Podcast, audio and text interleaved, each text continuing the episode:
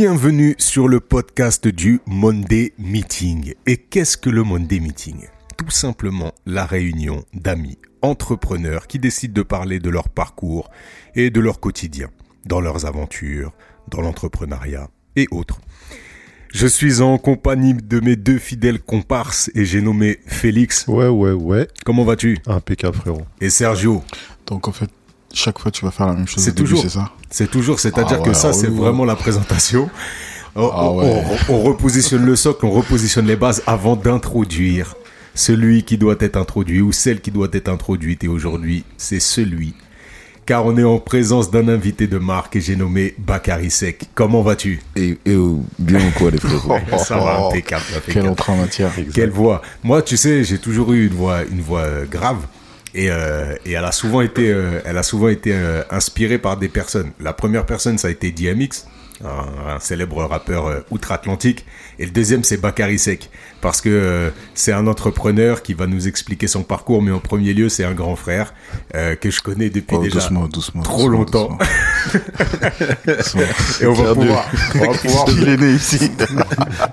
T'as quelque chose à dire Est-ce qu'on peut se calmer, s'il vous plaît Et, et on va pouvoir entendre la voix grave de Bakary pendant, euh, bon, j'allais dire pendant deux heures, mais on va, on va, on va calmer mes ardeurs pendant, pendant plus d'une heure, je l'espère. Tu vas voir, c'est un mec qui aime bien négocier tout ce qu'il a en tête, tu vois. Il, essaie de placer ses trucs. hein. je, je connais l'animal. Ok. Bakary, Ça me bienvenue. dérange pas. Moi, j'aime bien. bienvenue, bienvenue Bakary. Merci, ce- merci pour l'invitation, les gars. dans ce Monday Meeting. Écoute, on a, euh, on a démarré ce podcast il y a, il y a quelques temps déjà et, euh, et on a traversé euh, plusieurs épisodes où on expliquait un petit peu notre euh, démarche, de quoi c'est parti la fibre entrepreneuriale. Euh, chacun a, a donné un petit peu son, bah, son, son parcours, le, le, le point de, le point de départ. Et puis ensuite, on a, on a, on a digressé sur euh, différents sujets qu'on peut rencontrer en tant qu'entrepreneur. Les risques, euh, la valeur, comment tu fixes ta valeur et autres. Bref, on a, on a, on a fait pas mal d'épisodes. Et, euh, et on, on s'est dit que ce serait bien d'inviter euh, des entrepreneurs qu'on a dans notre entourage et puis pour, euh, bah, pour les passer à la moulinette, tout simplement. Non, mais c'est c'est exactement ça. C'est-à-dire que finalement, on se connaît très bien, mais on connaît pas forcément euh, nos activités entrepreneuriales. Mhm. Et j'ai- j'aimerais bien, voilà, que tu, bah, que tu nous par- partages ce parcours-là. Comment ça a démarré? Qu'est-ce qui a nourri cette fibre? Et comment tu l'entretiens euh, au quotidien Parce que j'ai l'impression que non seulement tu es entrepreneur, mais en plus, euh, bah, t'as peur de rien parce que t'enchaînes. T'es un serial entrepreneur. Ouais, euh, je... Bon, je dirais pas que je suis un serial entrepreneur. En tout cas, c'est vrai que c'est c'est un, c'est un, do- c'est un domaine qui me- qui m'anime, qui me passionne vraiment. Euh, de là où c'est parti, franchement, je pourrais même pas te dire. J'ai toujours eu envie de, de, de tout arracher. Le mot est lâché. Voilà. De tout arracher. La Comme parole est libre ici, euh, Non, non, non, vraiment, c'est euh, depuis tout petit. Après, j'ai eu un. Pour commencer, mon père, il était très, très. euh, C'était un universitaire. Donc, lui, les études, la valeur du travail euh, par les études, c'est lui qui me l'a un peu inculqué. Bon, pour la petite histoire, j'ai 40 ans. Euh, je suis chef de tribu, on va dire ça comme ouais, ça. ouais. Et, euh, et j'ai trois petits frères. Voilà. Donc euh, depuis tout petit, j'ai eu, je suis l'aîné, j'ai eu cette, cette un peu cette, cette charge et le, le padré est parti déjà assez tôt. Et euh, et j'ai toujours voulu faire faire ce qui me plaisait en fait. Et je suis un communicant. Je suis un, j'aime bien échanger, parler avec les gens. Et c'est vrai que, bon, n'ayant grandi pas avec des grands moyens, forcément, on a toujours eu envie, euh, cette volonté de d'atteindre euh, des steps euh, toujours plus, comment dire, toujours plus haut, quoi. On, a, on voulait être indé- indépendant financièrement, euh, on a eu quelques déboires quand on était jeune avec la famille et tout. Mhm. Donc du coup, il y avait cette volonté de sortir de, de ce carcan de, du, de, pas de la pauvreté, mais de Sortir de sa condition. sortir de la condition. voilà. Ouais. Alors, j'étais pas dans une mauvaise condition. Mon père était universitaire, ma mère était secrétaire euh, médicale. Ouais. Mais euh, c'est vrai que la valeur du travail, c'est mon père qui me l'a donné. Et donc, du coup, très jeune, 16 ans, 17 ans, on est parti travailler, essayer de chercher euh, des petits boulots, aller au marché d'Antony, parce que c'est là où on a grandi dès le matin pour demander du travail. Et euh, tout en continuant les études, et puis ce qui m'a mené vraiment aux études commerciales. Quoi. Donc, du coup, euh, on, a fait, euh, on a fait nos preuves au niveau des études. J'ai fait une école de commerce. Ouais. Le SCP, c'est vrai que c'est une bonne base euh, pour, euh, pour rencontrer, tisser le réseau et avoir cette valeur un peu travail. Et en parallèle, on s'exerçait à faire deux, deux, trois, deux, trois petits business comme ça. Quand tu dis, quand tu dis on, c'est toi, tes frères C'est ou- ça. Ok. C'est ça. J'ai la première boîte que j'ai montée, c'est avec mon petit frère. C'était une boîte d'événementiel, Papsec, et euh, on faisait des soirées. Ouais. On était Ça- dans le ça monde de date- la ça nuit date un de petit quand, ça peu. C'était euh, 2008. ouais, c'est ça. hein. B2M. B2M. Pour la nommer. Ici, on nomme tout, c'est du Ouais, name ouais, dropping. comme- le deuxième c'est ça, c'est ouais. important. Et comme moi, je ne connais pas tout le parcours, comme ça, gens se connaît ça. bien, mais voilà, on a. Et en fait, euh, ça, c'est encore, c'était 2008, mais moi, j'ai commencé mes premières soirées péniches, j'avais 16 ans. 17 ans. Ok. La première soirée péniche où, euh, d'ailleurs, Mamadou Sek et Gaël se sont infiltrés en douce euh, parce que je leur avais interdit de venir. J'avais 17 ans. Donc, j'avais loué une péniche. Et j'avais loué une péniche et, euh, et j'avais fait une petite soirée comme ça. Donc là, quand t'as loué la péniche, a- c'était quoi le but? Bon, c'était vraiment, déjà, j'aimais le monde de la nuit, j'aimais la musique. Ouais. Et c'était aussi allier l'utile à l'agréable. Donc, euh, Pouvoir la rentabiliser. pouvoir la rentabiliser en faisant ce qui, ce qui me plaisait. Ok.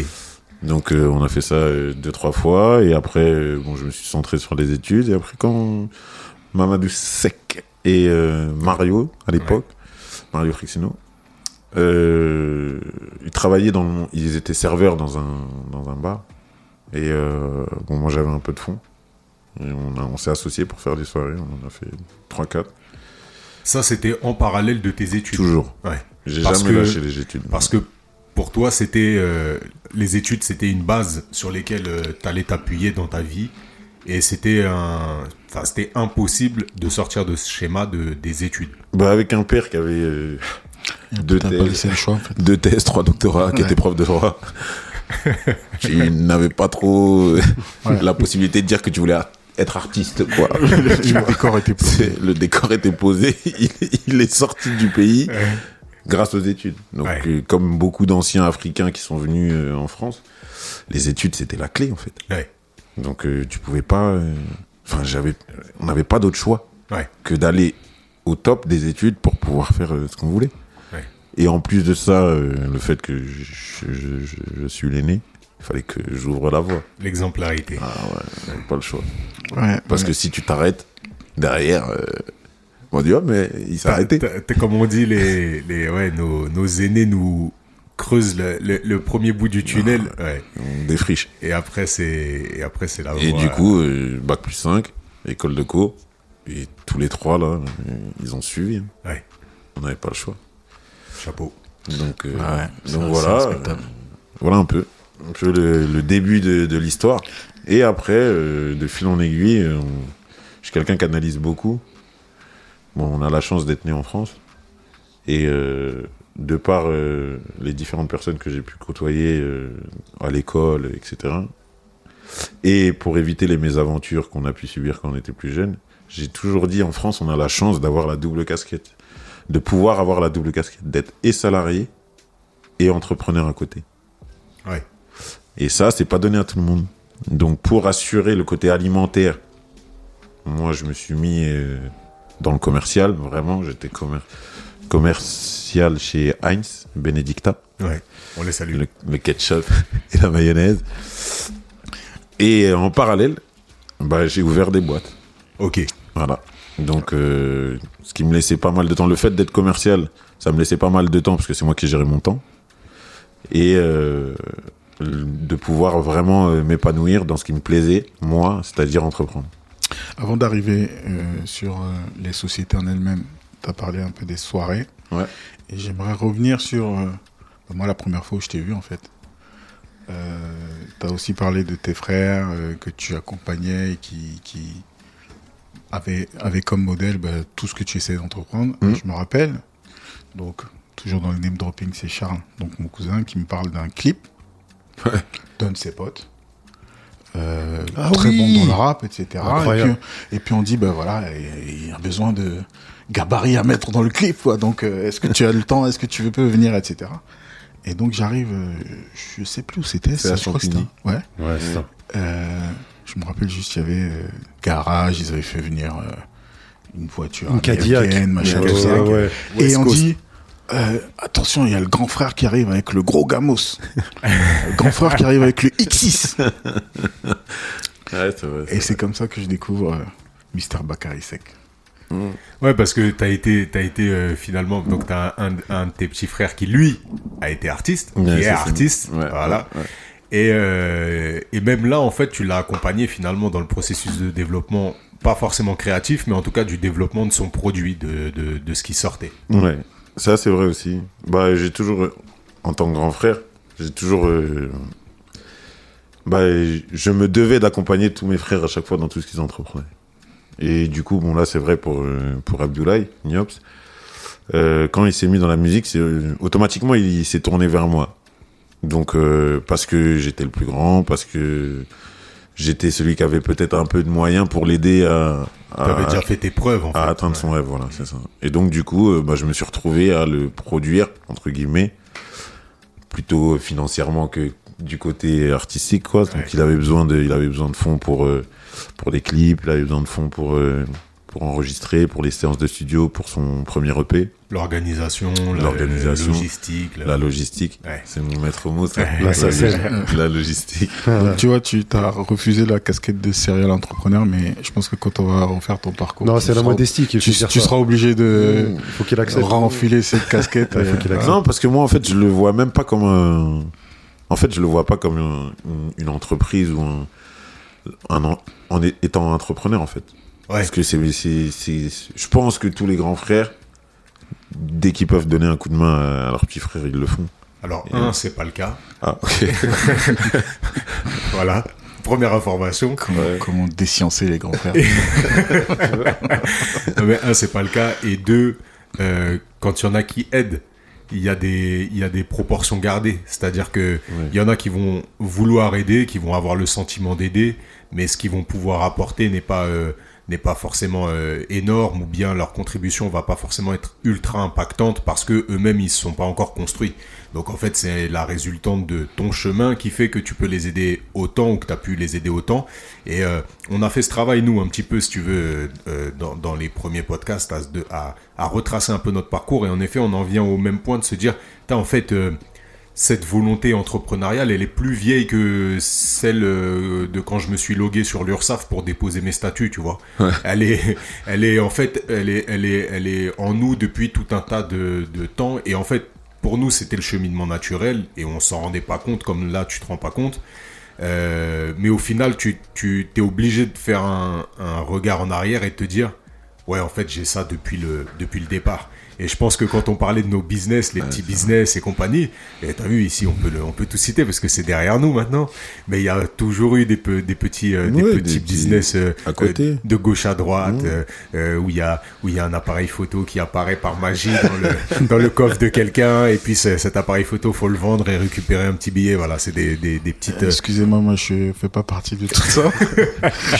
si, on je tiens à préciser. Je ne connais pas ces personnes. Voilà. Et après, que le jour où ça se soulève, euh, oubliez-moi.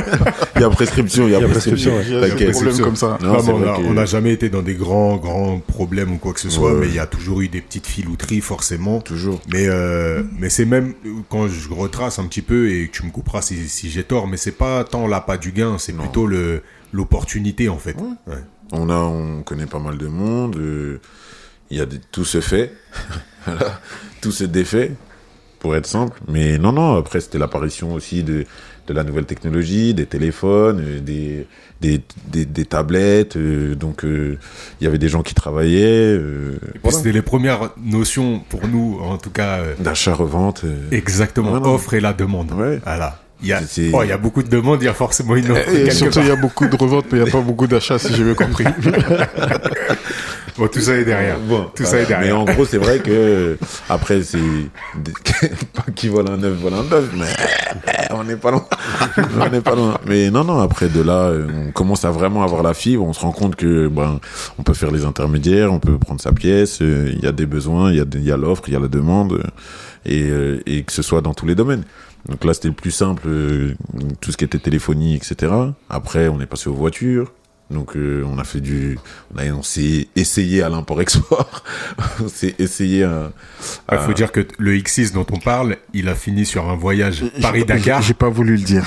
Alors, il, il était censé faire comme les autres, Il a fait un Paris-Dakar, mais mais on l'a stoppé avant parce, sait- parce que toujours avec la part du risque, voilà, toujours, Ouais. euh, toujours euh, avoir cette cette idée de être border sans trop risquer, euh, sans Et- risquer trop de choses. Quoi.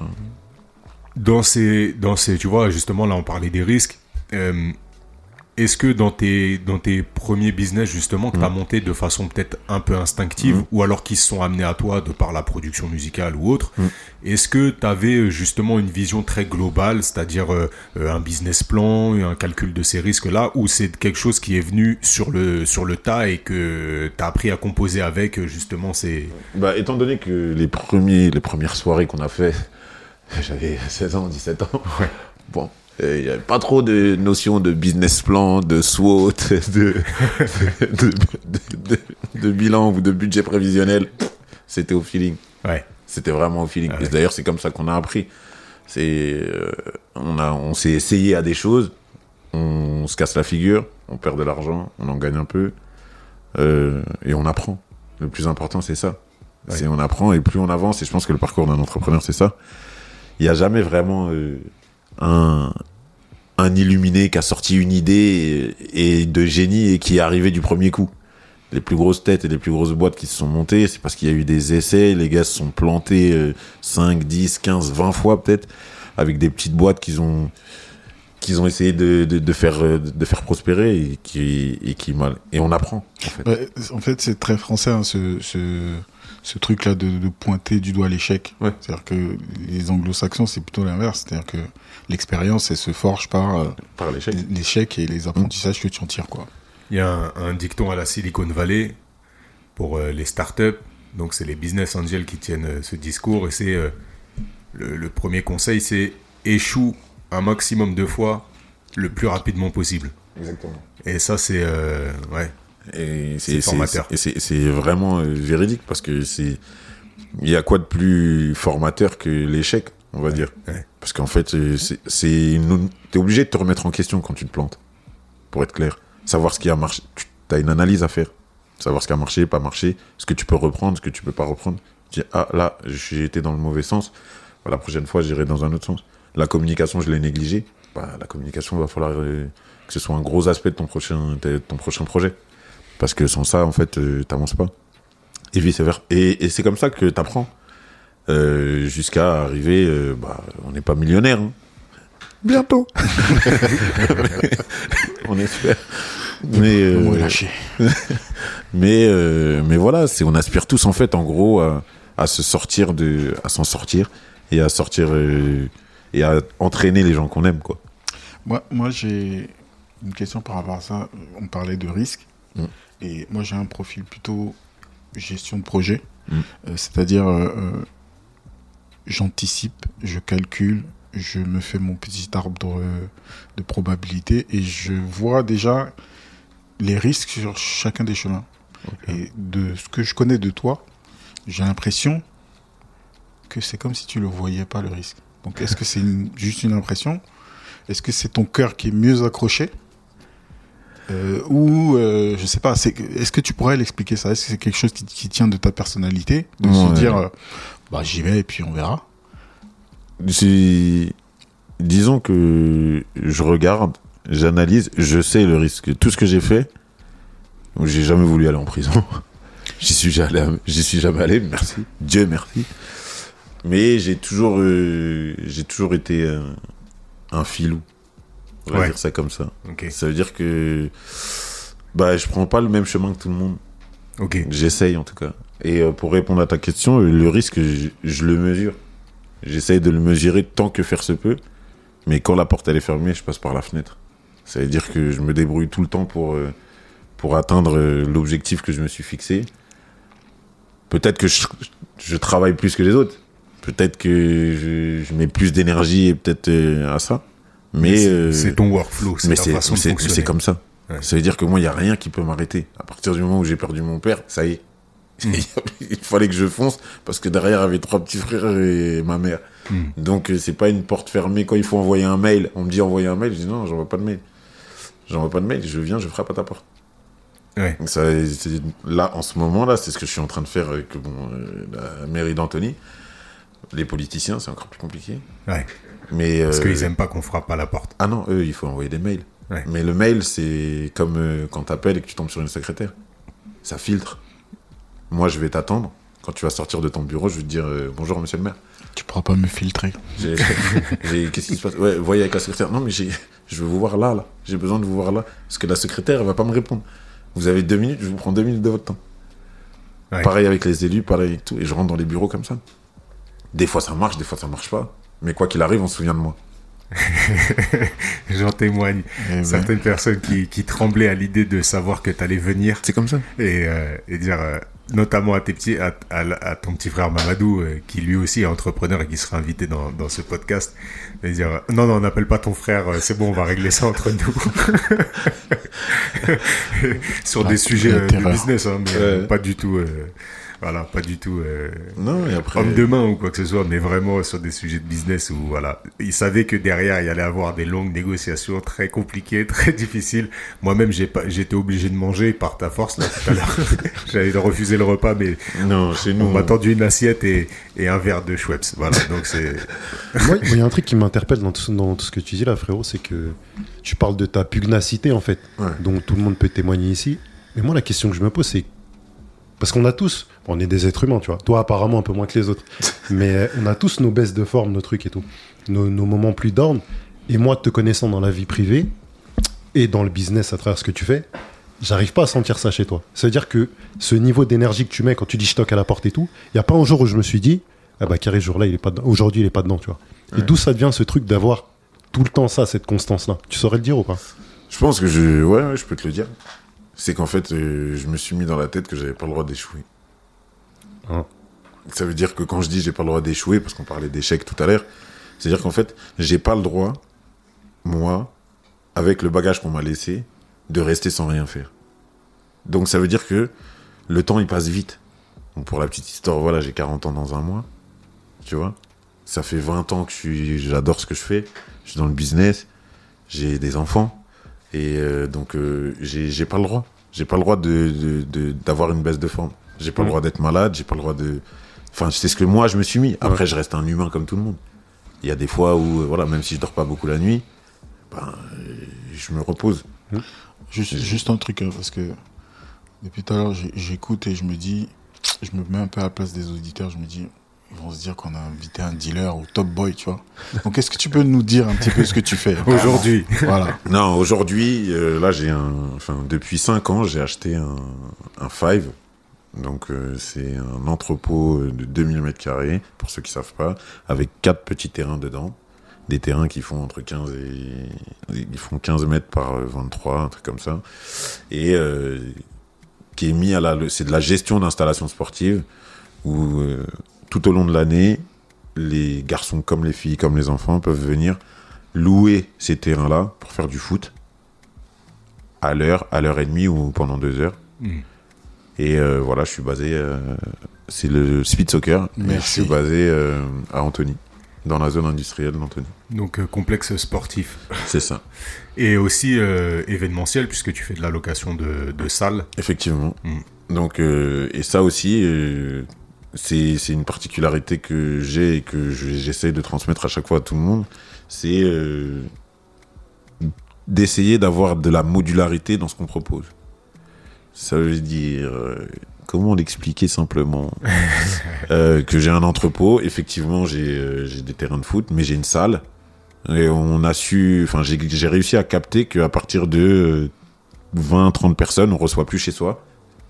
Et donc j'ai proposé, j'ai articulé euh, mon, mon, mon entreprise de manière à pouvoir proposer la partie bar qui sert à la semaine aux, aux joueurs de foot euh, pour boire un verre ou euh, faire la troisième mi-temps à de la location le week-end. Que les, que, les, que les gens qui ont besoin pour faire des bar mitzvahs, des anniversaires, des 18 ans, 20 ans, 40 ans, euh, ils puissent avoir une petite salle, pas chère, euh, à disposition, équipée de sonos, lumière, euh, de tables et de chaises, et un bar, et euh, pour pouvoir faire euh, leur petit événement. Et ça, c'est quelque chose quand toi, t'as racheté ce complexe sportif qui n'existait pas. Non, Ok. qui n'existait pas. Et en fait, euh, j'ai essayé un vendredi, un samedi. J'ai vu que ça a pris. J'ai fait une annonce. Et là, j'ai eu. euh, la première fois que j'ai mis l'annonce, j'ai eu, euh, je sais pas, 25 appels en deux jours. Ouais. Pour des dates. Parce qu'en fait, je me suis rendu compte que bah, 18 ans, 20 ans, comme je dis, euh, 40 ans. Alors que finalement, personne n'était venu te solliciter toi pour euh, faire ce truc. Non. Mais à partir du moment où t'as proposé, euh, Bah, finalement, t'as euh, répondu à un besoin qui se exactement. manifestait pas chez toi. Parce que aussi, et, euh, et ça c'est marrant aussi, c'est que quand on voit le complexe sportif, à aucun moment on va se dire tiens, est-ce qu'ils ont pas un espace locatif pour la salle en fait? Exactement. Et là où c'est quand même extraordinaire, c'est que euh, toi, tu as, reçu des gens pour des mariages dans Ouais. ta salle. Exactement. Alors moi, je, je travaille, euh, j'ai une partie de mes, de, mes, de mes activités qui est concentrée sur le monde du mariage. Et pour voir un peu les mariés, le mood dans lequel ils sont, et puis euh, et, les recherches, à aucun moment je me serais dit un mariage peut se passer dans un complexe sportif, dans une zone industrielle, tu On, vois. on peut vraiment parler de tout ce qui s'est passé là-bas ou pas On peut. Parce qu'il me semble que j'ai vu des images d'un culte religieux. Aussi. Ah ouais Ok. Voilà. Ouais, ouais, Donc, ouais. voilà. Bah en fait, euh, c'est quand je dis que il y a un besoin, un réel besoin dans de la location de salles, mais de, petites salles, pas des salles de mariage euh, à 200, 300 personnes. Ouais. Bah le fait d'avoir une salle qui fait 250 mètres carrés, qui peut accueillir 90 personnes maximum, Ouais. bah euh, Tu modules te, les coûts. pour te donner un exemple, euh, l'année dernière, j'ai eu vendredi, samedi, dimanche, journée confondue, j'ai eu deux vendredis de vide, Ok. de non loués. Donc maintenant, ça représente une part conséquente de ton chiffre d'affaires. Ouais. C'est un bon un tiers. Il y a le foot, il y a le foot euh, à la semaine, Ouais. mais ça, euh, le week-end, bah, tous les week-ends, ma salle, elle est prise. Alors, je vais essayer de un petit peu comparer à ce que nous on raconte depuis le début, c'est-à-dire que on a parlé de à quel moment, en gros, euh, on a senti ce besoin de liberté qui te demande d'entreprendre, à quel moment tu as senti qu'il y avait une passion qui t'animait pour quelque chose Mhm. que tu essaies de transformer en business. Dans tout ce que j'entends, il y a tellement de variété et d'adaptabilité que je me dis, mais par exemple pour le, le, le Five, Mhm.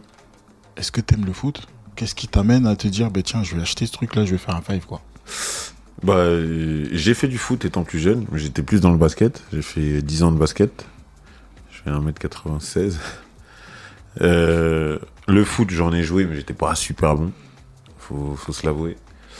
Après, c'est, je te dirais que pour moi, tout est du business. C'est ce que je me disais aussi. tout est du business. J'aurais eu, enfin, on est dans un pays où le foot a une place quand même assez conséquente. On a été champion du monde plusieurs fois, deux fois, Euh, et que c'est le, c'est, vraiment le sport qui allie vraiment de 7 à 77 ans toutes les générations. Donc là, j'imagine que tu, tu dois faire des retransmissions de matchs de rugby en ce moment. non Pas du tout. Le, le marché n'est pas assez fleurissant. voilà, disons que. L'audimat. Mais c'est pareil avec euh, les, les- le basket euh, ou autre. Non, parce que autant euh, un mariage peut se faire dans un complexe sportif dédié au foot, autant je pense pas que des rugbyman viendront regarder un match dans un complexe de foot. Faut que, faudrait, une que je le barrière à trans- l'entrée qui est trop lourde. faudrait que je le transforme en bar. Ouais, il y a Vraiment. deux engences. euh, Vraiment en bar. Faut en que la licence 4 elle tombe direct. au moins, au moins, au moins.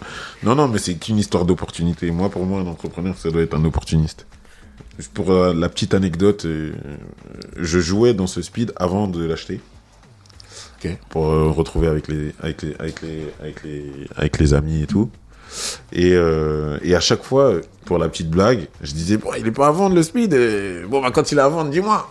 Ouais. J'ai fait ça pendant euh, peut-être euh, six mois, un an, tu vois. Et euh, Rien, toujours rien. Mais euh, pour schématiser, le jour où il était à vendre, c'est à moi qu'on a pensé. Ouais.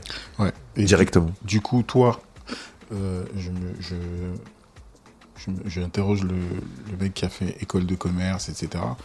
Toi, quand tu vois ce truc-là, tu as déjà des calculs en tête, tu te dis ça va rapporter tant, ou c'est juste euh, un feeling? Non, c'est un feeling, c'est je me dis euh, l'endroit est bien.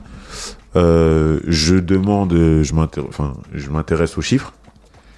Et en fait, j'ai pu percevoir et capter qu'il y avait des choses à faire. C'est-à-dire que en fait, moi quand j'ai voulu me positionner pour acheter le Sweet Soccer, je savais que je pouvais euh, de par l'énergie et de par euh, certaines euh, certaines certaines choses que j'avais captées améliorer un le rendement et deux la popularité et la fréquentation.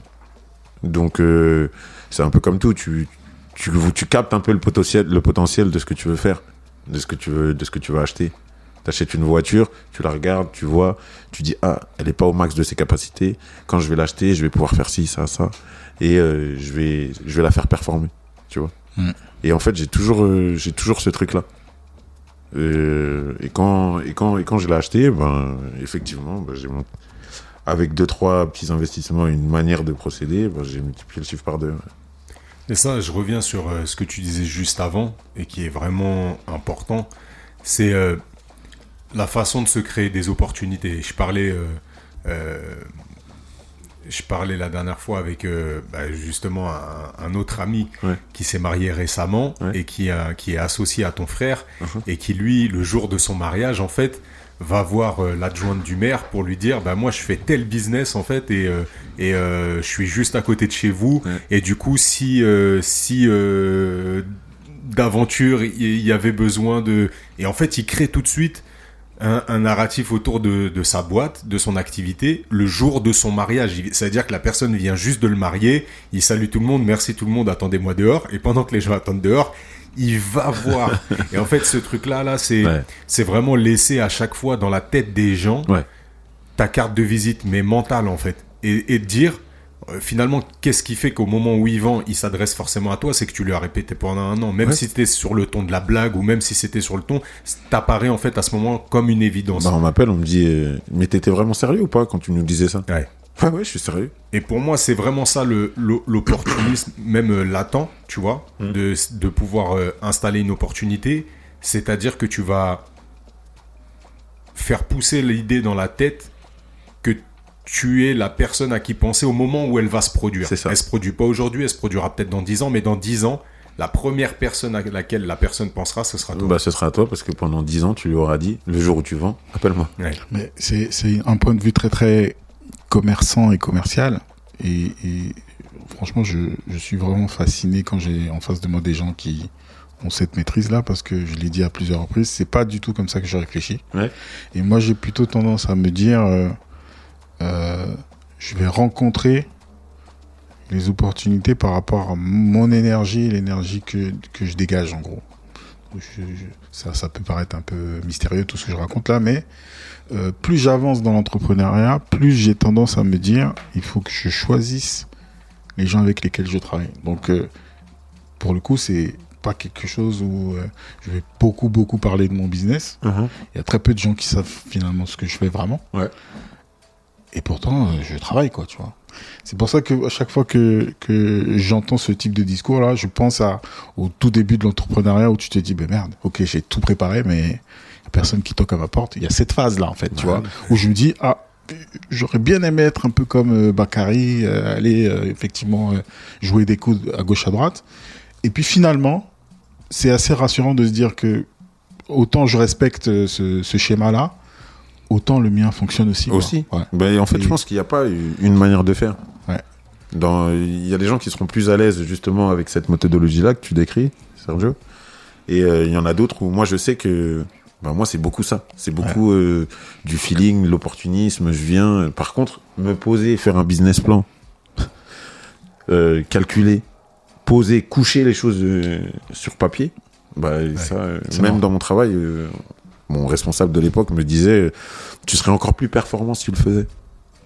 C'est-à-dire d'anticiper les, les, les, les, questions qu'on va te poser, les réponses que tu vas devoir donner, les chiffres, avoir un peu des données chiffrées.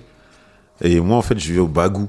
C'est un peu, le, un peu le commerce de, de, de marché, quoi. Ouais. Tu vois Mais, mais tu vois, il te disait que tu serais plus performant. Euh, je prends l'exemple un peu de la procrastination, tu vois, qui, Mm. est, euh, qui, est, un, qui est un mot qui est, qui est souvent euh, utilisé. Donc, c'est l'art de. C'est pas l'art, mais moi j'appelle ça l'art. Ton art, non C'est voilà. de faire les choses euh, au dernier moment. Ouais. Tu vois, c'est un truc qui a été, qui a été prouvé lors d'études scientifiques, c'est-à-dire que les gens qui sont dans ce mode-là opératoire, ils sont vraiment productifs dans ce mode opératoire. Et en faisant autrement, ils ne le deviennent plus. Ouais. Tu vois. C'est vrai. Attention parce que dans la définition que tu donnes, il y a quand même faire les choses. Et Ah oui. procrastination, c'est remettre au lendemain. Il y a des gens qui peuvent faire ça très longtemps. très très longtemps. Voilà. Donc euh, attention, ouais. C'est pas la même chose. Ce que tu décris, toi, c'est, je pense que c'est un processus où on se met la pression comme ça. On a besoin de, de limites et de temps court pour être performant.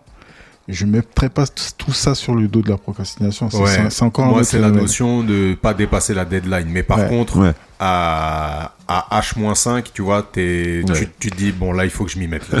Il faut vraiment que je m'y mette parce que je- le truc, je dois le livrer dans 5 heures et que je sais que ça va me prendre 6 heures. Donc, je vais devoir m'y mettre vraiment très, très vite. Est-ce est-ce qu'on peut dédicacer ça on, je peut, pense. on peut, on peut dédicacer Ok, ça. Je pense qu'il qui- faut. Sam, Qui, Ouais, qui- voilà. qui se reconnaîtra et que et voilà. Je, elle est pour toi celle-là. je suis ton compagnon. Mais- Mais, euh, mais c'est sûr qu'après, changer sa, sa propre nature, en fait, Non, c'est- ça devient.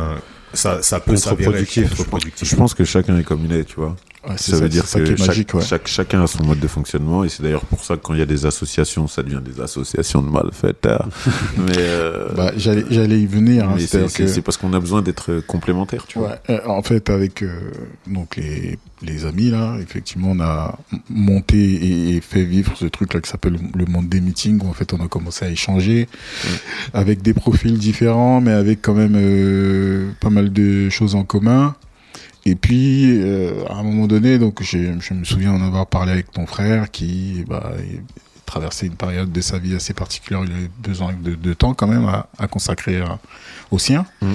Euh, donc ça s'est pas fait, mais justement j'ai toujours été un petit peu euh, interpellé par bah, des profils comme vous, quoi. C'est-à-dire que qu'est-ce que ça donne quand on commence à mettre dans le, le même sac des gens qui ont tout calculé, des gens qui calculent rien, qui enfoncent les portes? Ouais, je pense que ça peut tabasser très très très très fort. hein. C'est dur. Donc Ça, euh, peut, ça peut faire mal, vraiment. ouais, c'est peut-être l'occasion de se dire à un moment donné, il va falloir qu'on s'asseye et que Non, mais je pense que, je pense que oui. Ça, ça va être nécessaire à un moment donné. Et plus on avance et plus on rencontre de monde et plus on a, on arrive à vraiment euh, affiner notre manière de faire, notre fibre commerciale, notre fibre entrepreneuriale, tu vois. Et, euh, et, et effectivement, si on arrive à tout mettre à plat et à faire une, vraiment une joint venture, comme dirait l'autre, c'est-à-dire que joindre tous les talents et les, et les, et les, les qualités de chacun, ça peut faire très très mal, effectivement. Après, faut se coordonner sur un thème précis. Faut se coordonner. Il y a pas mal de variables derrière qui viendront, qui viendront euh, se, se, se greffer au truc. Ouais, mais- ouais, mais tu vois, ce que, ce que j'entends aussi, c'est que moi, je suis plutôt le, le, le gars qui va faire des, des coups euh, très préparés, très précis, le casse parfait, tu vois. Ouais. Mais en même temps, il faut celui qui est prêt à dégainer. euh, Vous voyez quand euh, on- ça commence à trop réfléchir, quoi. Donc euh, peut-être qu'il faut juste euh, décider, au lieu de faire un thème et dire, tiens, on va réussir un truc du premier coup, s'autoriser aussi euh, l'expérimentation, même pas forcément l'échec, mais l'expérimentation, euh, voilà. C'est vrai. Après, faut L'idée est lancée. l'idée est lancée. Ouais. Et, euh, et voilà, mais pour, pour, pour vraiment pour, euh, pour tous les entrepreneurs et, ou les apprentis entrepreneurs ou les futurs entrepreneurs qui nous écoutent, c'est. Moi, je pense qu'il n'y a que de la volonté. Quand je parle de volonté, c'est. Faut, faut, faut, faut pas lâcher. Faut pas lâcher, faut, faut, faut enfoncer les portes. Jamais écouter ceux qui vous disent tu n'y arriveras pas. T'as rencontré des, des- justement des, des profils un petit peu comme ça dans ton parcours, des gens qui ont cassé un petit peu, oh, qui ont pas cassé, mais qui ont Essayé ou freiné ou, ou essayé d'implémenter des pensées limitantes. ouais. Ouais, ouais, euh, t'en rencontres toujours. Toujours des gens, et, là- et, et moi, je, je m'amuse à dire que c'est c'est ceux qui essayent de te décourager qui, euh, qui ne tentent jamais rien, en fait. Et ça leur laisse pas mal de temps pour décourager les gens. donc, donc voilà. Mais moi, je me suis, enfin, je préfère me, me casser la figure en ayant essayé plutôt que de ne pas l'avoir fait en ayant écouté quelqu'un. Ouais.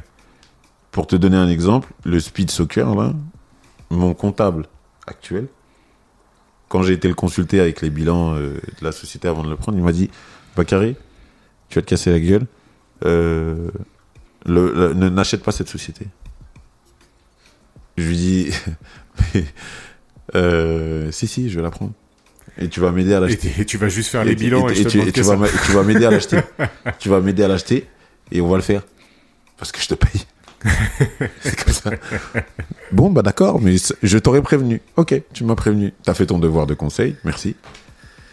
Et euh, deux ans après, il me regarde, il me dit euh, Franchement, Bakary, c'est une belle société que t'as là.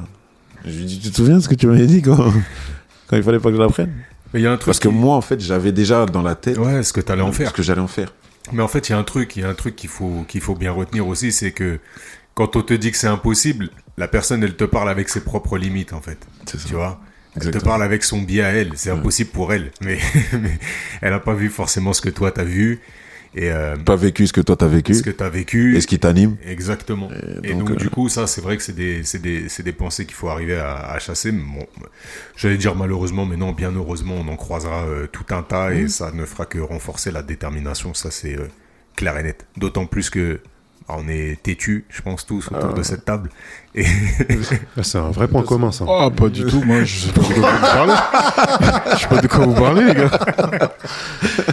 Oh, les mecs, ils, depuis tout à l'heure, ils essaient de me mettre dans leur sauce comme ça, tranquille. Euh, Ça parle des, trucs de malfrats. Non, mais qu'est-ce que ça veut dire, ça sachez, sachez, cher auditeur, que si la réaction de la part de Bakary, Félix et moi a été aussi spontanée dans un éclatement de rire, c'est qu'il y a forcément une forme de vérité dans notre Non, c'était préparé, c'était préparé.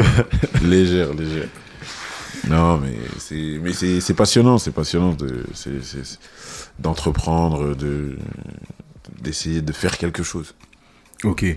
Dans ton parcours, il y a eu euh, des choses avant, parce que là, on est arrivé un petit peu, euh, enfin, pas, pas du tout sur la fin, mais sur le, le présent. Ouais. Euh, avant ça, toi, tu as eu des, des auto-écoles, ou en tout cas des centres de conduite accompagnés. Bah, euh, ça aussi dans le parcours, on était un peu dans le désordre là, mais j'ai des amis qui étaient, qui ont, qui ont monté une franchise donc de, de location de véhicules à double commande à l'époque où le marché s'est ouvert. Permis plus- malin, Voilà, pour le name permis malin. Et donc du coup, on m'a permis euh, d'avoir une agence et avoir toujours cette volonté de développement. euh, je suis monté jusqu'à cinq agences. en Ok. même temps. Et euh, toujours en rachetant, toujours pareil, en, en- soit en ouvrant, soit en, a- en allant voir les personnes en leur disant Tu vends ou tu vends pas? Bon, bah quand tu vends, appelle-moi. Et à chaque fois, c'était toujours le leitmotiv. Bah, je me rappelle d'une vente qui s'est qui s'est conclue chez toi un soir avec euh, avec une personne qui était présente et qui avait une agence euh, Ouais, à Courbevoie. ouais. Et, euh, et ça s'est fait plus ou moins Comme ça. dans le couloir, juste Ouais. avant de rentrer dans le salon pour, pour passer la soirée. Et, et ouais, c'est marrant de voir que il y a tout Et un tas de choses qui se font dans tout, Bah, un, tas de cadres- tout un tas de cadres. Ouais, mais parce qu'en fait, il n'y a pas de lieu, il n'y a pas d'endroit. Ça peut être au resto, ça peut être chez les amis, ça peut être dans une voiture, ça peut être dans un train. Quand le deal il se fait, il se fait en fait. Ouais. Et là, il faut qu'il y ait un, un vendeur et un acheteur. Ouais. Et il n'y a pas de cadre pour ça. Donc à partir de ce moment-là, euh, tu vends, j'achète. Avant de rentrer devant tout le monde, on gère le truc ensemble. Ouais. On se tape dans la main et puis ça y est, c'est parti. Là, dans cette expérience-là, tu étais dans un cadre de franchise. Ouais. Qu'est-ce que tu, tu qu'est-ce que as pu apprendre un petit peu dans ce cadre-là de la, de la franchise? Comment est-ce que c'est est-ce que c'est de l'entrepreneuriat euh, tel que tout le monde peut le concevoir ou est-ce que tu as quand même euh, des barrières? Qu'est- Qu'est-ce que ça a été enfin quel a été ton ressenti finalement dans, dans toute cette expérience? Bah la franchise, euh, oui j'étais en franchise. Donc euh, le principe de la franchise, c'est de reverser des royalties à une maison mère qui te fournit au départ et même tout au long qui t'accompagne, qui te fournit tout un tas de, de tips, de Ouais. mise en relation. Euh, le fait de payer la, la maison mère, c'est parce que eux ont travaillé en amont, ont réussi à à, à Développer un vérifier.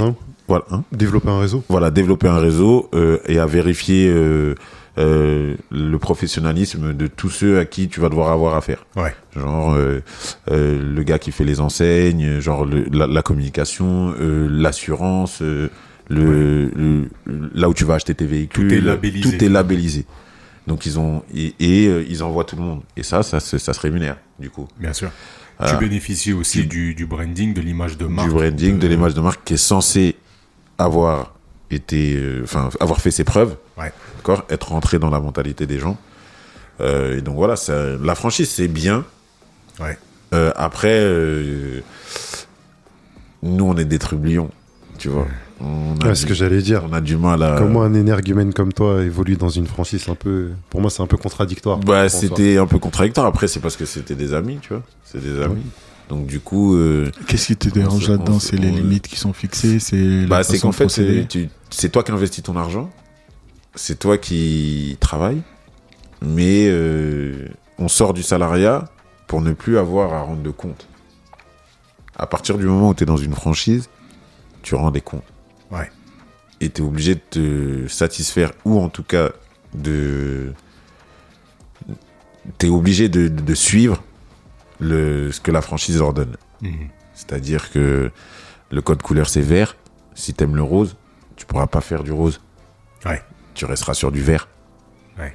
Si on te dit euh, bah, tel véhicule, euh, c'est tel véhicule qu'il faut avoir, même si tu as une opportunité en or d'un véhicule qui fait la même fonction, qui a la même fonction double commande, et que c'est pas Peugeot mais c'est Renault, bah euh, non. Tu restes dans euh, la charte graphique et dans le ce que la franchise a décidé. Ouais. Et euh, moi, le premier coup dur que j'ai eu, c'est quand j'ai acheté trois véhicules d'une Clio 3, soit de- de Clio 3 pour l'activité, et que trois mois après, on nous a dit bah non, vous passez au Clio 4 maintenant. Ok. Ouais, mais j'ai même pas encore rentabilisé les voitures. Oui, mais l'image de la société maintenant, de la franchise, c'est la Clio 4. Ouais. Donc vous avez trois mois pour vendre vos Clio 3. Ça pique. C'est pas ses moyens. On renvoie les, les auditeurs à l'épisode euh, 0 qui s'appelle La Liberté. C'est Ah. c'est- moyen. Et quand euh, tu te dis, bon, bah, euh, j'ai trouvé un local, il faut que tu demandes. euh, T'es persuadé, toi, que ça va marcher. Et la franchise te dit, non, le local ne me plaît pas. Ouais, donc là, on Ouais. est dans le, dans le, le cas, si on reprend le cas du comptable, si le comptable avait eu euh, droit de vie ou de mort sur ta société, il Tu aurait dit mort, quoi. Bah, mort, ouais. Et fin. Et fin. Ok. Et, et euh, quand tu veux, tu veux te développer, euh, bah, il faut toujours demander l'autorisation, il faut qu'on te valide le, le développement, il faut qu'on te valide, euh, on te valide euh, tout ce que tu as envie de faire, en fait. Donc aujourd'hui, t'es sorti de ça complètement? Du coup, aujourd'hui, là, je suis sorti de ça. Ok. Et euh, bah, pour la petite histoire, euh, quand j'ai acheté le Five, il y a la grosse franchise, euh, le Five, qui a plus de euh, 500 centres, un truc comme ça, Ouais. dans le monde. Je pourrais m'étonner, non, il y en a. Je, bon, bref, il y en a une quarantaine en France et après, il y en a à l'étranger. Ils m'ont appelé. Ils m'ont appelé, ils m'ont dit, bon, bah, euh, est-ce que tu veux passer sous l'égide Five, la marque? J'ai dit non. non, merci. J'ai dit merci, mais non merci. Ouais, ouais, ouais. C'est gentil, mais non. Parce que je sortais de ce, pas de ce traumatisme, hein, parce que c'était pas un traumatisme, mais je sortais de ce, je connaissais, je sais. Et le fait de demander, quand t'es entrepreneur, t'as envie de liberté, t'as envie d'entreprendre, t'as envie de faire ce que t'as envie. Et si tu te plantes, tu te plantes parce que euh, ce sera, ce sera essentiellement dû à toi. Et si tu te développes et si tu grossis, c'est essentiellement dû à toi. En fait, tu vois, en, en discutant de ça, là, et en, bah, en mettant un petit peu en exergue justement les problématiques de la franchise, je me rends compte que finalement, que ce soit pour le salariat ou bien pour la franchise, la franchise, c'est quand même un premier pas vers l'émancipation, puisque Oui. tu es quand même... euh, T'es quand même euh, maître de pas mal de choses. Ah et oui, tu vas oui. pouvoir manager, tu vas pouvoir. Bah, euh, tu mets ton argent déjà. Voilà, et tu mets ton argent. Mais euh, pour reprendre le fil de ma pensée, c'est qu'en fait, ça offre, la franchise offre une sécurité quelque part. Ouais. Donc tu te lances dans l'entrepreneuriat, mais en même temps tu bénéficies de tout un réseau qui a déjà été fait. Et en effet, ça c'est quelque chose de balèze et Ouais. ça se paye d'une image de marque et compagnie. Et donc du coup, tu t'assures, le gars qui ouvre un McDo aujourd'hui s'assure Ouais. un minimum de clientèle. Ça c'est clair et net. Euh, mais cette cette sécurité, qu'elle soit dans le salariat ou dans la franchise, elle a un coût et Elle ce coût-là, c'est la liberté. Elle a un prix. Et ce prix-là, Ah ouais. ce prix-là, c'est la liberté Et c'est- vraiment important à mesurer en fait quand on, on, on pèse en fait le, euh, les risques, quand on essaye de mesurer les risques et donc qu'on les met en, en opposition à une forme de sécurité, Ouais. euh, faut savoir que ce sera forcément au détriment de sa liberté, d'une forme de liberté. C'est ça. Ce qu'il faut se dire, c'est que la franchise, elle a défriché. Elle t'a ouvert le passage.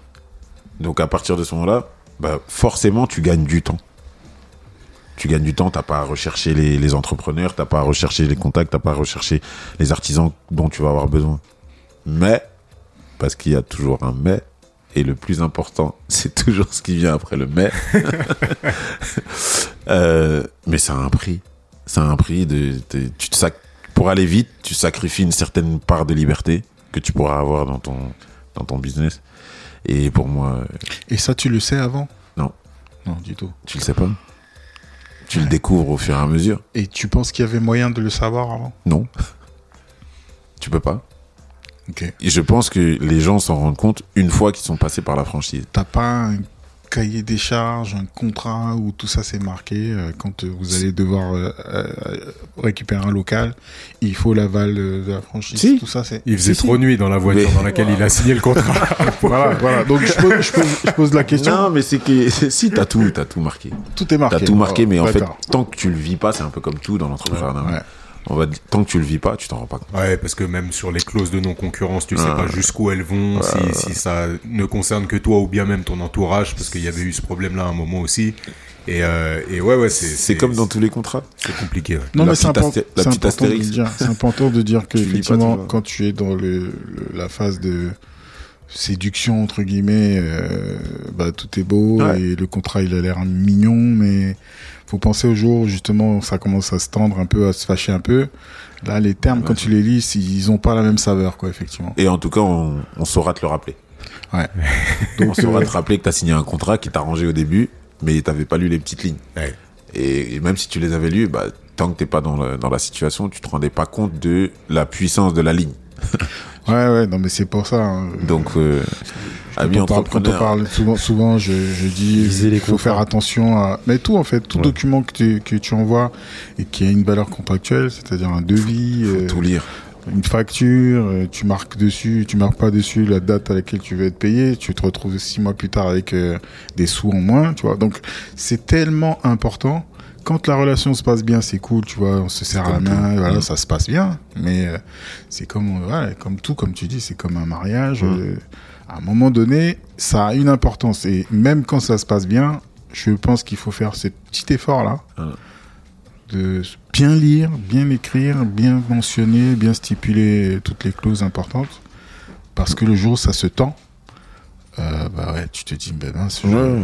j'aurais dû lire ou j'aurais dû écrire. Après, euh, enfin, je voulais vraiment rajouter et préciser que la franchise, c'est vraiment formateur. Entreprendre, déjà, c'est formateur. Quand tu rentres dans un business et que tu as besoin d'être accompagné, là, tu connais rien, que tu sois dans la restauration, que ce soit dans la location de voiture ou autre, c'est hyper important et c'est hyper formateur d'être accompagné par des gens qui maîtrisent le sujet, par des gens qui ont fait leurs preuves, comme on disait. Donc, euh, il y a les bons aspects de la franchise, quel que soit Alpha. Mais c'est lourd que tu dises ça parce que ça revient un peu à la discussion qu'on a eu il y a peut-être 20 minutes où je te disais, euh, bah, mon profil c'est plutôt euh, ce qui m'intéresse, j'y vais et ce que je connais pas en fait. euh, quand je me sens pas ni connecté ni légitime, en fait, je, j'y mettrai pas les pieds. Je pense que ça peut évoluer, ça évoluera certainement dans mon parcours. Mais tu disais restauration, je me vois mal euh, ouvrir un resto quoi. Je me vois mal. euh, Tu te vois mal ouvrir un resto, mais si tu avais quelqu'un qui maîtrise le sujet, qui a déjà à son actif trois ou quatre restos, qui vient te voir et qui te dit Sergio, euh, j'aime ton envie, j'aime ta niaque, euh, je veux m'associer avec toi pour mon prochain resto. euh, je non merci. Ah, t'irais pas? Ou à moins que- qu'on se dise bah, tiens c'est voilà il va, s'allier à moi pour mes compétences en. Communication Ouais, etc oui là peut-être C'est euh, vraiment la complémentarité. oui oui bien Genre sûr moi, je suis à fond dans, derrière mes fourneaux, si tu veux, Ouais. mais euh, j'ai besoin maintenant, par l'ère du numérique et par l'ère du réseau, des Ah, là bien sûr euh, de ton expertise au niveau de la de, de la com. et Bah, je veux pas t'engager pour de la com, je veux c'est qu'on soit exactement ça bah en fait c'est ce que j'ai on en a parlé aussi euh, ce que moi j'essaie d'instaurer maintenant c'est au lieu d'être un prestataire Hmm. Quelqu'un qui veut faire de la communication je préfère être un partenaire parce que mon travail sera mieux mesuré si justement il a une incidence sur le business et je serai en tout cas plus à l'aise avec euh, les sous que je fais si j'ai vraiment l'impression que ça sert à quelque chose. Parce Ouais. que bon, on a tous fait des missions où tu t'es dit, oh ouais, il va se planter lui. Mais on prend les sous quand même. hein. Il va se planter. Il je lui ai dit deux fois. Je lui ai dit deux fois, il a pas voulu entendre. Allons-y, fais-moi mon chèque et puis va te planter, tu vois. Et, et je sens que avec le temps qui passe, j'ai moins envie, moins de, moins envie de passer du temps sur des projets comme ça, Ouais. où tu sais que ça va fermer dans six mois en fait, quoi. Ouais, ouais. Voilà. Donc euh, j'ai déjà cette envie là de de- d'apporter vraiment quelque chose. Si en plus effectivement c'est euh, se lancer dans un business où tu sais que tu as des parts, etc. Oui, pourquoi pas. Mais ce que je disais c'est lancer un restaurant et se dire tiens je vais peut-être passer derrière le fourneau, je vais peut-être aller faire l'accueil des clients. Non, ça jamais, tu vois Ouais. parce que ce n'est pas moi en fait. Voilà. Donc euh, c'est c'est pour ça que c'est super intéressant cette discussion, c'est que je me dis ouais, en fait il n'y a pas un entrepreneuriat, il y en a autant que Ouais. de personnalités quoi. Autant. Ouais, ouais. Il y a autant de manières d'entreprendre qu'il y a d'entrepreneurs. Ouais. C'est- C'est c'est- c'est- c'est simple, hein, mais c'est comme ça. C'est- Il n'y a pas de, il y a pas de, de profil type. Ouais. Vraiment pas. Tu peux voir quelqu'un qui, qui, qui, qui vient d'un milieu aisé qui va entreprendre, un autre qui vient d'un milieu défavorisé qui va entreprendre. Et ce qui lie tout le monde, en fait, c'est la volonté. Ce que je dis, c'est vraiment la détermination. C'est-à-dire, si tu veux vraiment entreprendre, il y a que toi, à l'intérieur de toi, qui sais jusqu'où tu es prêt à aller. Si tu devais dire euh, classer un peu les freins pour quelqu'un qui veut entreprendre, qu'est-ce que tu classerais? Est-ce que c'est euh, euh, l'administratif? Est-ce que c'est euh, la gestion du temps? Est-ce que c'est le calcul du risque? Pour toi, quelqu'un veut entreprendre demain, tu dis bon ok, j'ai compris, j'adhère. Il y a la volonté, il faut que tu sois prêt. Ouais. Voilà. Il faut que tu sois prêt. Et ensuite, tu lui dis quoi? Et quand moi je dis il faut que tu sois prêt, ça veut dire que bon moi j'ai ce truc là, c'est je sais où je veux aller, je sais ce que ça peut me coûter, je sais ce que je veux préserver et je sais ce qu'il faut que je mette de côté au cas où je me plante. Donc ça veut dire qu'il y a un minimum, c'est un peu tout. Il y a un peu de il y a de l'anticipation. Les freins pour répondre à ta question, c'est euh, t'as beau être tout fou et vouloir entreprendre, tu peux pas te jeter à corps perdu euh, dans une dans une idée euh, que seul seul euh, seul toi crois. Je sais pas comment dire. Et sans anticiper un minimum. Il faut un petit peu anticiper, il faut prévoir, parce que tu peux vite te retrouver sous l'eau si ça marche pas. Et, euh, dis-toi que l'idée que tu as eue, d'autres l'ont eu aussi. Maintenant, peut-être que toi, tu as le bon timing, c'est la bonne période. Euh, tu vas peut-être mieux réussir de par ta volonté ou tu vas peut-être pas faire les mêmes erreurs. Mais euh, il faut un minimum d'anticipation. Il faut de l'anticipation, c'est obligé. Là, aujourd'hui, tes ambitions, si je puis dire, quelles sont-elles? Il a dit le million bientôt. Donc c'est plus une ambition. Tout arraché. Euh, non, les, les ambitions, c'est continuer le développement. Là, pour le coup, euh, je suis en train de chercher un entrepôt. Et sur à peu près du même acabit que la franchise, euh, le fait d'être locataire Ouais. de ton local ou de ton entrepôt te restreint un petit peu euh, sur ce que tu veux faire. Tu as toujours des comptes à rendre, tu es toujours euh, à la merci d'un propriétaire qui veut soit augmenter le loyer, soit te virer, soit... Ouais, euh, ouais. voilà. Et euh, cette enclume-là, euh, je la supporte plus. Ouais. Mm. Je la supporte plus. Donc, dans la mesure du possible, je veux être propriétaire de mon local. Que je m'autosuffise. Et que si je me réveille un matin et que j'ai envie d'enlever, d'augmenter le loyer, bah, je me l'augmente à moi-même. tu, vois, tu vois ce que je veux dire? Ouais, ouais. Donc, euh, dans la, voilà, c'est ça. Vraiment, l'objectif, c'est vraiment d'être autosuffisant sur tous les plans. Ouais. C'est-à-dire que ne plus dépendre de personne et ne plus être à la merci de personne. Et c'est ça le projet. Donc euh, je suis sur une phase de développement là, de de- de- d'en ouvrir un deuxième. Et euh, et je cherche un entrepôt dardard. Est-ce est-ce que, euh, on en a parlé dans un épisode, quand tu arrives à cette étape où tu dois scaler ton business, Mm.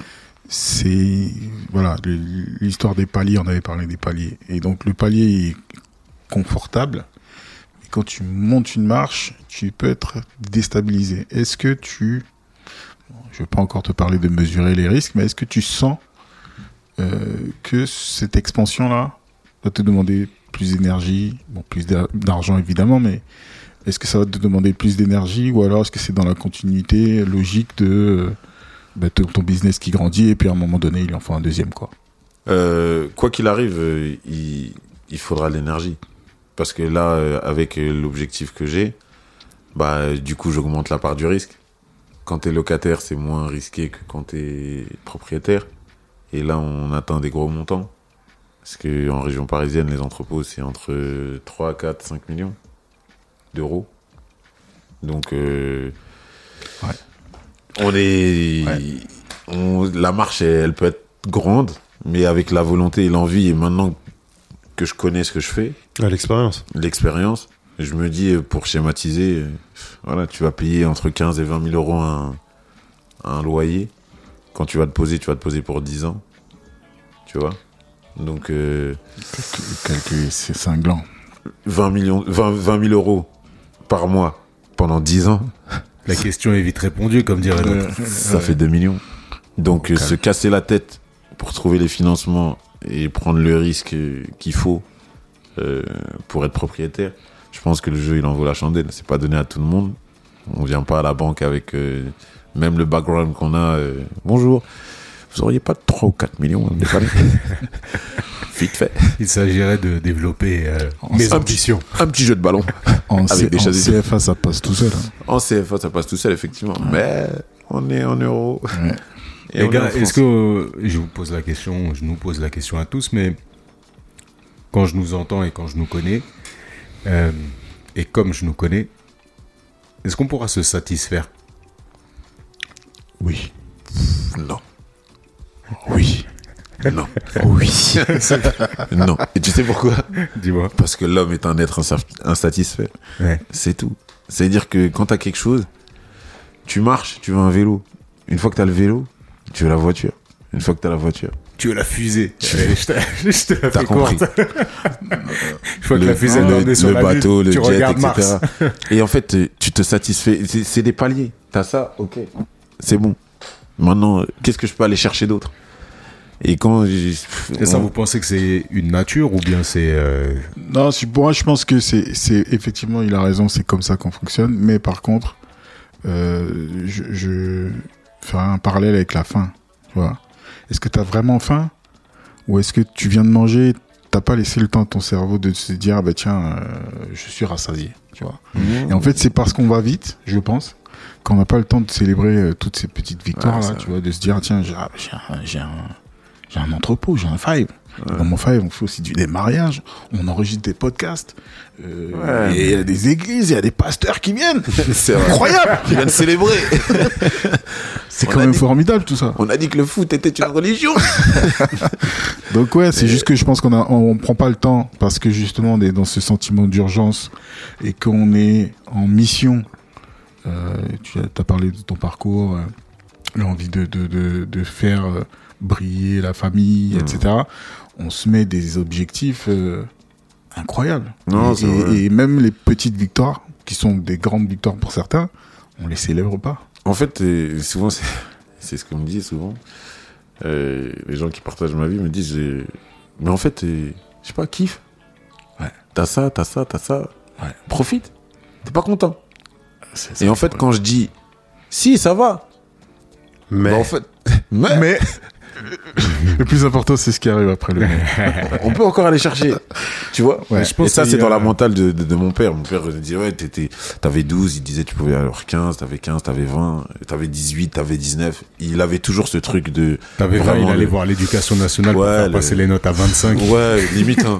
limite, tu pourrais même avoir un point de bonus, même si t'es qu'est-ce que ça 20, veut dire tu vois. ça juste que, 20, là. euh, Bon, le t'as vin, c'est une note, 20. mais quelle est la l'appréciation fondamentale qui se cache derrière cette note c'est toujours le fait de se challenger, en fait. Ça fait On penser à- aux en fait, anecdotes de Thierry et son père. Limité- Ouais, c'est ça. Ouais, j'ai mis, Viry-Châtillon. j'ai mis six buts, Viry-Châtillon, je sais pas où, là. Il, il me décortique toutes les actions que j'ai ratées dans le match, alors que j'ai mis six buts, quoi. Ouais. C'est- bah oui. Mais parce que c'est la philosophie de l'excellence. Ouais, ouais, ouais. C'est- pas l'excellence, c'est la perfection. C'est la Ouais, perfection. La perfection. Ça, c'est que tu. Mais ça, c'est un piège, ça. C'est le piège. Et Moi, c'est pour ça que j'essaie de me dire, arrêtons-nous à l'excellence. Jamais. Parce que la perfection, euh, tu vas pas la toucher, quoi. n'a pas. Mais je pense qu'il y a, il y a dans le dans le fait de se satisfaire.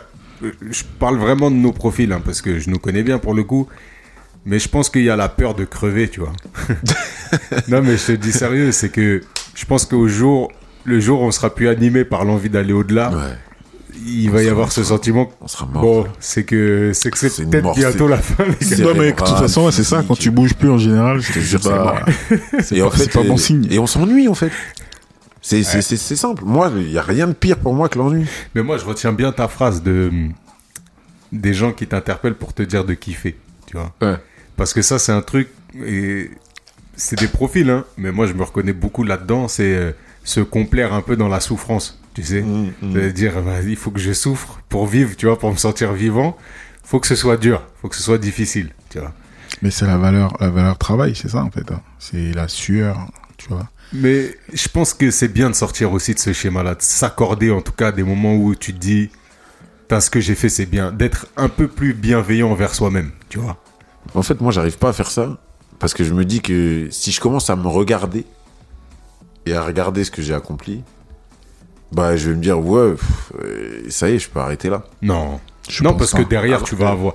Derrière, tu vas te dire, là, je suis fier de moi aujourd'hui, Bakary, 40 ans. Ouais. Et à 50 ans, il faudra que je sois encore plus fier, en fait. Ouais. Donc c'est pour ça. Donc tu t'arrêtes là. Non. donc, tu, donc, Non, ce que je Non, ce mais je il y, a la, il y a la retraite quand même. Tu vois Ah, non. il faut retraite, tu te dis, je, pose, je me pose, Non, voilà, je maintenant. suis posé. Il veut rien savoir, le Il frère. va rien Ouais, savoir. Il veut rien savoir. Bah voilà, on aura essayé. ça ressemble. On aurait essayé. Non, non, non, non. Heureusement qu'il n'y a plus rien faut- dans la faut canette, tant sinon qu'on- il m'aurait servi un verre. En fait, je te jure, tant que, tant que- non, tant qu'on peut, en fait, tant que faire se peut, faut avancer, parce qu'on sait pas de quoi demain il fait, et euh, peut-être que la vie va être, va nous contraindre à arrêter, Ouais. sans qu'on le veuille, Ouais. et je veux pas regretter, euh, et Non, je veux pas je avoir me- de regrets. En Je me reconnais dans cette obsession pu, de, euh, de, de j'aurais battre le temps parce qu'effectivement, le temps, il est contre quand, tu te rends compte que c'est la denrée que tu ne maîtrises pas du tout, l'argent tu peux le générer, mais le temps, euh, jusqu'à preuve du contraire. Tant qu'on n'a pas été sur Mars, euh, vas-y, on est sur la Terre encore. 2035, c'est Ouais, annoncé la, ouais. la première expédition sur Mars. on, On va les laisser aller d'abord. on vise la Lune pour atteindre les étoiles, pas. Déjà qu'on arrive à faire les JO et après on verra. Après, on verra. mais euh, non, non, non. Mais euh, en tout Si cas, vous euh, écoutez ce podcast après les JO, bah, j'espère que tout s'est bien passé. Ouais, je pense que ça va être foireux ce truc-là. Non, ça va, ça va le faire. Ils vont, ils vont essayer de bien le faire en tout cas. Mais euh, tu vois, je pourrais retransmettre, euh, par exemple, quelques disciplines euh, Ah, ben de, voilà. des Dans ton JO, deuxième entrepôt. Dans, Inch'Allah, si Dieu veut. Euh, mais voilà, non, non, mais c'est, je pense que, mais de toute façon, quand on est entrepreneur, c'est ça qui nous anime en fait. On a toujours envie d'aller plus haut, plus loin, plus fort, de, de scaler. Quand on dit scaler, c'est de développer, de, de multiplier les. T'as vu comment il a raccroché, raccroché ça au JO toujours. Bah, c'est le fort. sport. Je suis dans le sport. Ouais. Donc, Un communicant, vous avez Il dit. est trop fort, il est trop fort. on essaye quand même. Et, euh, et donc voilà, mais en tout cas, euh, force, force euh, à, à tous les tous les entrepreneurs, parce que Ouais. le parcours est long, semé d'embûches, Et magnifique. Oui. mais, mani- mais magnifique. Et magnifique.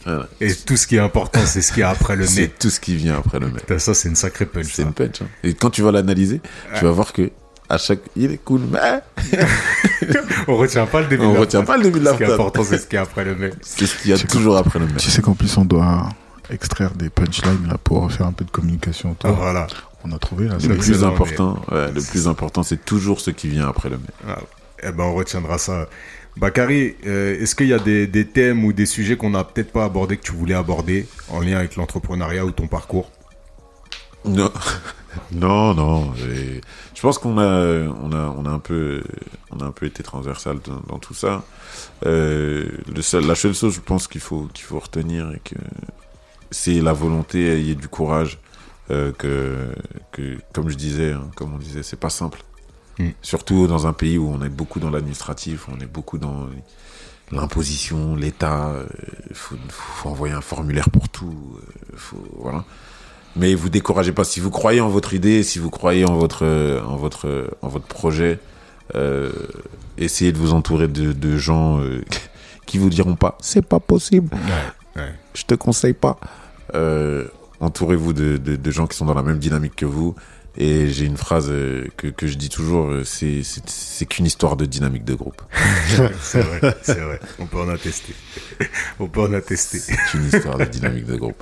Si tu trouves des gars qui sont, euh, qui sont dans la même dynamique que toi, bah, vous allez vous soutenir, vous allez avancer. C'est comme The ça. world is yours. The world is yours. Bakary, merci infiniment d'être venu apporter ta contribution à, à ce podcast. Merci pour l'invitation. Merci pour le parcours, pour le récit. Et, euh, eh bien, on, on incite les gens qui se reconnaîtront, qui ont ton, ton profil à foncer tête baissée, Ah de pas se cantonner à la porte fermée, de, de regarder s'il n'y a pas une fenêtre ouverte. La petite lucarne. Et, et pour ceux qui ont besoin de plus d'analyse ou autre, de laisser de temps à autre euh, peut-être l'opportunité à ce, à ce type de, de, de profil, soit rentrer en eux, soit de s'entourer, en effet, comme le disait Sergio, tout à fait, bah, de, ces, de ces personnes qui peuvent, euh, qui peuvent apporter. euh, Un peu de, Ah. de, de sagesse. C'est c'est l'épisode Barry White, les voix graves. là. Putain, ça va être Ouais. marrant à mixer, ça. Depuis tout à l'heure, mes oreilles Ah, sont en train de chauffer. mixer, mais Ah, ouais. On va déléguer. hein. Ah, nice, nice. Non, c'était super cool. Non, et et cool. ouais, j'avais l'invitation. Merci j'avais hâte et besoin de comprendre un peu mieux ton parcours entrepreneurial, même si je connais l'homme. Et ouais, ouais, ça me fascine encore plus parce que oui, Non, le gars ne voit pas les risques, quoi. Il fonce. Non, si, on voit les risques, mais On en tient par rigueur. ouais, on verra, on, s'en- on, verra après. Ouais, c'est ouais, on- c'est- on- non, on- c'est fort. On a, on a besoin de. Faut aller, faut aller vite. Le temps joue contre nous. Faut aller vite sans trop aller vite. Faut mesurer sans trop mesurer. C'est un peu la balance de l'entrepreneuriat. C'est ça, quoi. C'est- Si tu réfléchis trop, t'avances pas. Tu loupes des opportunités. Si tu fonces trop, euh, tu, tu, tu vas être des fois dans le mur alors que il fallait juste relever un peu la tête, freiner un petit peu. Faut, c'est, c'est une histoire de dosage. En fait. C'est Ah ça. bah ouais, ça sonne comme un mot de la fin, ça, non? Ça sonne totalement comme un mot de la fin. Les amis, merci euh, beaucoup. Les auditeurs, eh ben, écoutez, euh, maintenant vous avez votre job à faire. On a livré le nôtre. Mettez euh, les 5 étoiles sur les plateformes sur lesquelles vous allez écouter ce podcast. Parlez-en autour de vous. Si vous avez des amis entrepreneurs ou d'autres qui se posent tout un tas de questions, n'hésitez pas à en parler. Ça fait toujours du bien. Et abonnez-vous sur toutes les plateformes. Mettez des commentaires. Faites fonctionner les leads à fond, à fond, à fond. Sinon, on arrête tout. Vous êtes prêts On Non, je pars vous êtes bien parti. Vous êtes bien parti, c'est bien. Et puis c'est bien d'avoir de libérer la parole et de. Ouais, et c'est- que les gens qui le petit entrepreneur qui est dans le fond de son garage euh, et qui qui qui sait pas trop comment s'y prendre euh, Deviennent peut-être le Steve Jobs de demain. eh ouais pourquoi pas Qui mais on prend les dividendes, nous. Hein. On prend les dividendes.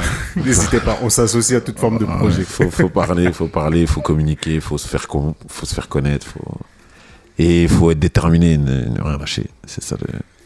Bakary, merci. Merci. merci à vous pour l'invite Les amis, on est forcément amenés à se revoir. D'ici là, prenez soin de vous.